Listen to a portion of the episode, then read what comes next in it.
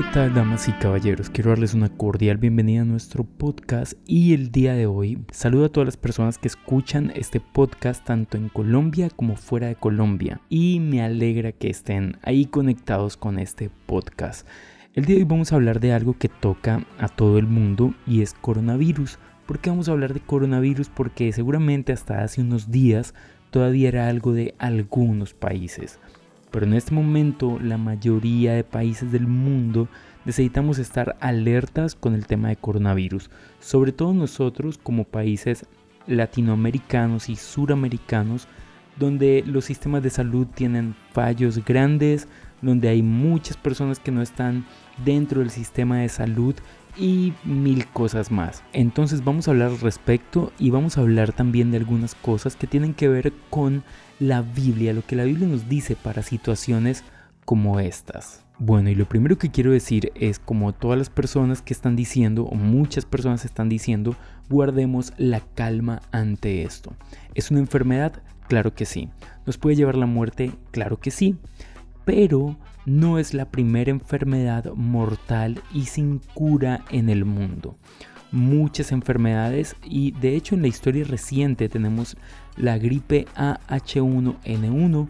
Esa gripe fue compleja, tuvo muchos muertos, de hecho se han hecho estudios retrospectivos, es decir, desde ahora mirar en, en la historia hacia atrás, donde inició el virus, cuántas personas habían muerto. Algunos dicen que más de 280 mil personas murieron por causa de este virus.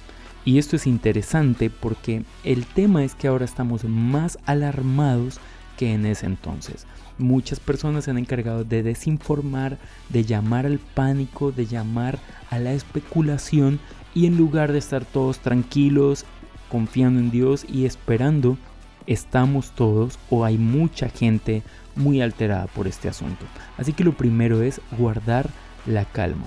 Y esto va asociado con nuestra confianza en Dios. ¿Por qué razón? Porque cuando confiamos en la soberanía de Dios, de hecho, dentro de un tiempo vamos a hablar de la soberanía de Dios en uno de estos podcasts, pero cuando confiamos en que Dios es soberano, que Dios es el dueño del mundo, el dueño del universo, y que Dios tiene un plan con nosotros, allí confiamos en Dios y le decimos, mira Dios, confío que tú nos guardas, y aun si tú no nos guardas, confío en que tú eres más grande, que tú eres más bueno, que tú eres más sabio de lo que yo soy.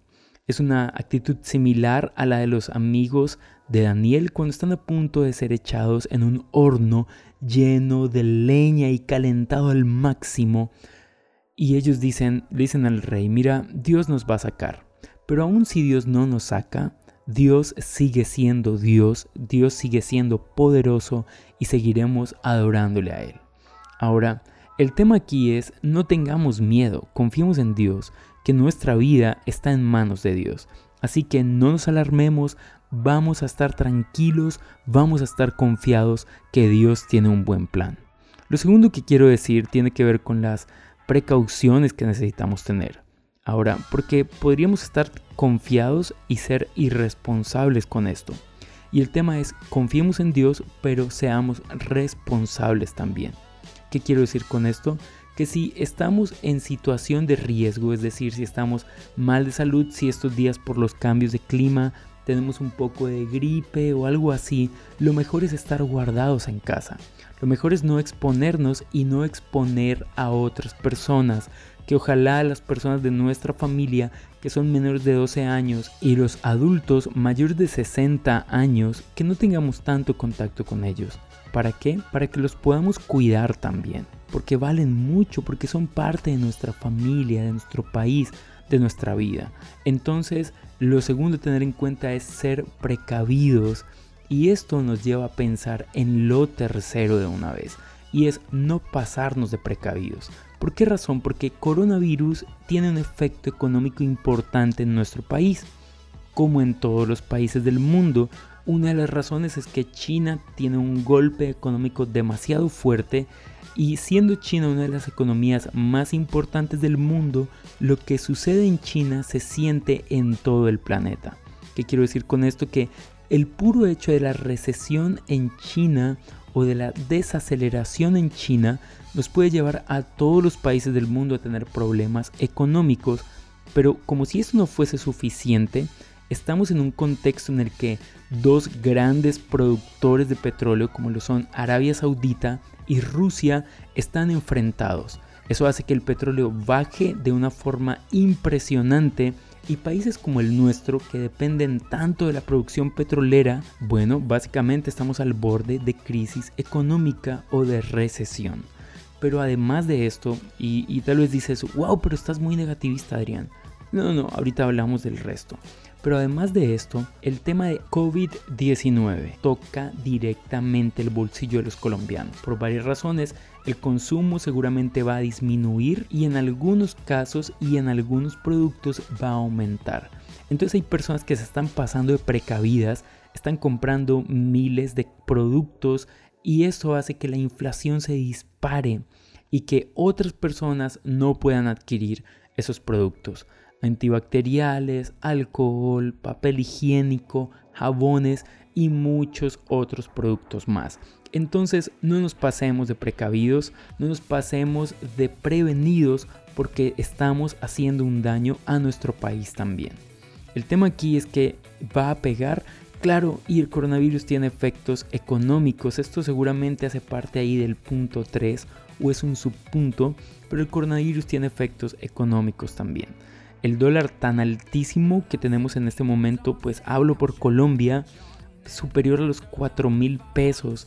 Es un dólar altísimo y hace que todos los productos colombianos que requieren insumos del exterior o del extranjero, pues simplemente van a estar más costosos. Entonces, no nos pasemos de precavidos, más bien pensemos que necesitamos ayudarnos unos a otros y que ayudar es tan simple como comprar simplemente lo necesario. No acuartelarnos como pensando que esto es el fin del mundo. No es el fin del mundo, coronavirus va a pasar y no estamos en el momento del fin del mundo. Ahora, esto me lleva a pensar en lo cuarto. Y el cuarto asunto es no nos vayamos a super espiritualizar todas las cosas. Y seguramente alguien que me escucha dirá, Adrián, pero todo lo que sucede en lo natural tiene que ver con lo espiritual. Claro que sí, yo soy consciente de eso. Pero hay cosas naturales que tienen una causa meramente natural. Y entonces tenemos justo ahora cadenas en WhatsApp, por ejemplo, donde dice que coronavirus no lo llamemos así, que porque este tema es de los demonios y que estaríamos coronando a los demonios y un montón de cosas más. Simplemente esto no es así. No nos super espiritualicemos en el asunto. Porque si lo hacemos podemos cometer el error de enfocarnos solamente en orar y en interceder y no en actuar. Así que necesitamos actuar también confiando en Dios, orando a Dios, creyéndole a Dios, pero muy enfocados en lo que tenemos que hacer y en la prevención que necesitamos tener. Respecto al tema de si este realmente es el momento en que se va a acabar el mundo, bueno, nadie sabe el día ni la hora, pero cuando la Biblia habla del jinete que viene a herir la tierra, dice que herirá una tercera parte es decir, de los 7 mil millones de habitantes, serían más de 2 mil millones de muertos. Y eso sería una catástrofe brutal en el mundo, pero no ha sucedido y estamos confiando en Dios que esto no va a suceder. Al menos China, que eh, fue donde inició ya el virus, está en su fase de declive y esto es una palabra esperanzadora para todas las personas del mundo. El quinto punto del que quiero hablar es cómo esto puede afectar nuestra vida y nuestro trabajo. Va a cambiar la forma en que trabajamos porque seguramente no podremos estar en nuestro lugar de trabajo. En este momento sí, durante estos días sí, pero va a llegar un tiempo en el que seguramente no lo podamos hacer. Así que para ese tiempo simplemente tener calma, ver cómo podemos trabajar desde casa y ver cómo nuestros ingresos pueden continuar siendo los mismos o incluso mejores durante este tiempo de crisis. Y finalmente quiero cerrar diciendo algunas cosas como las que inicié. Confiemos en Dios, tengamos nuestra mirada puesta en Dios, que Dios nos cuida. Pero también en este tiempo nosotros sabemos que el corazón de las personas está mucho más receptivo a escuchar la palabra de Dios. Por lo tanto, aprovechemos la oportunidad para hablarles, para predicar a las demás personas, para hablarles del amor de Cristo, que ellos también puedan tener esperanza y que puedan estar tranquilos confiando en Dios. Que puedan conocer que Dios nos da paz en medio de las dificultades y en medio de las circunstancias difíciles. Estos días me encontré con un documento que hablaba de lo que hacían los cristianos en China durante el tiempo de la crisis o durante el tiempo de la enfermedad. Y resulta que muchos cristianos se pusieron eh, trajes amarillos y empezaron a salir a la calle con mensajes de salvación y con tapabocas para regalarle a las personas. Como todos sabemos, en China el Evangelio no está permitido, la predicación del Evangelio no está permitida. Pero estos hombres y mujeres salieron a las calles y había policías que venían a decirle que, que por favor no lo hicieran. Pero ellos predicaban a los policías y muchos policías también se arrepentían. Y, esto es hermoso porque es ver cómo hay personas que están usando la crisis para glorificar a Dios y para que el nombre de Dios sea predicado, sea extendido. Y eso me parece súper interesante. Así que son cosas como esas las que podemos nosotros hacer. También guardar la calma, confiando en Dios, confiando que nuestra vida está en sus manos. El libro de Primera de Pedro capítulo 5 versículos 6 y 7 dice así. Así que humíllense ante el gran poder de Dios y a su debido tiempo Él los levantará con honor. Pongan todas sus preocupaciones y ansiedades en las manos de Dios porque Él cuida de ustedes. Y aquí quiero invitarles a pensar lo siguiente. ¿La crisis seguramente está complicada? Sí, es cierto. La crisis en el tema de salud, en el tema económico, la crisis social seguramente está compleja. Sí, es cierto. Pero Dios es grande y Dios tiene cuidado de nosotros.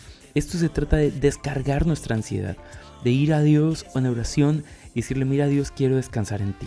Porque el pánico nos puede enfermar o nos puede estresar y quitar la paz muchísimo más que el mismo virus. Entonces como cristianos tengamos una posición de tranquilidad, pero no una tranquilidad eh, irresponsable, sino una tranquilidad que confía en Dios, una tranquilidad que descansa en Dios. Que las personas en nuestro entorno, que las personas de nuestro alrededor puedan ver que nosotros confiamos en Dios y que su palabra nos invita a descansar en Él. Entonces básicamente eso quería comentar acerca del coronavirus. No nos afanemos, no nos azaremos porque no estamos en los tiempos eh, finales o no es claramente una señal apocalíptica. Más bien busquemos de Dios, busquemos la paz y hagamos el bien a otras personas. Igual estemos listos todo el tiempo porque nadie sabe el día ni la hora. Pero si estamos listos todo el tiempo, cuando Dios venga, cuando Jesús regrese, o cuando nosotros seamos llamados a, a, dar cuentas a Dios, simplemente vamos a estar ok. Entonces, Dios te bendiga, que tengas un súper feliz día. Recuerda tener todas las medidas de precaución. Si tú asistes a Alianza Neiva Centro, quiero decirte que estés atento o atenta porque más tarde en el día de hoy se te enviará un video con un comunicado oficial acerca de cómo llevaremos nuestros servicios durante este tiempo. Así que Dios te bendiga, que estés súper bien y chao pues.